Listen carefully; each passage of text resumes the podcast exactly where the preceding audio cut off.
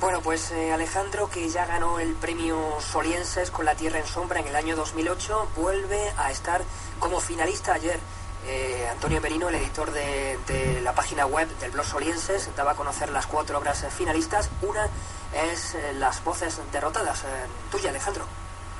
Bueno, la verdad que una alegría porque, bueno, que yo obtuve este premio con mi anterior poemario, La Tierra en Sombra, pues que esté ahí entre los finalistas, pues quiere decir que, que el libro tiene su, su interés, ¿no? Su interés a, artístico y literario y para mí una satisfacción encontrarme ahí, ¿no? Eh, también creo que se han publicado unos libros muy buenos, ¿no? En la comarca y espero que, como se suele decir en los términos taurinos, que se hace para suerte, bueno, yo la verdad que, que lo tengo ya y tampoco soy egoísta.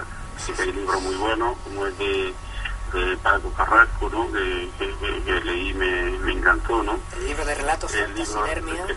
Taxidermia, que yo lo presenté, está también, eh, en el caso de que sea eh, se haya sido editado una editorial como El Páramo, en la que yo publico también mis novelas, también me acerca mucho más también ese libro.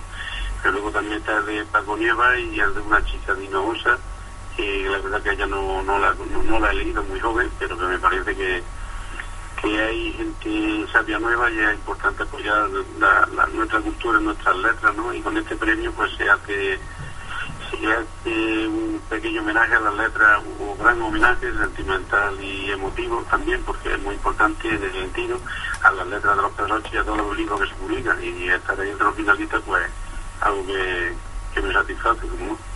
Pues eh, lo recordamos, aunque antes lo hemos comentado, Taxidermia de Francisco Antonio Carrasco, Las voces derrotadas de Alejandro López Andrada, Un cuarto oscuro de Verónica Moreno y Los que miran el frío de Francisco Nieva son las cuatro obras y autores finalistas al Premio Sonienses 2012.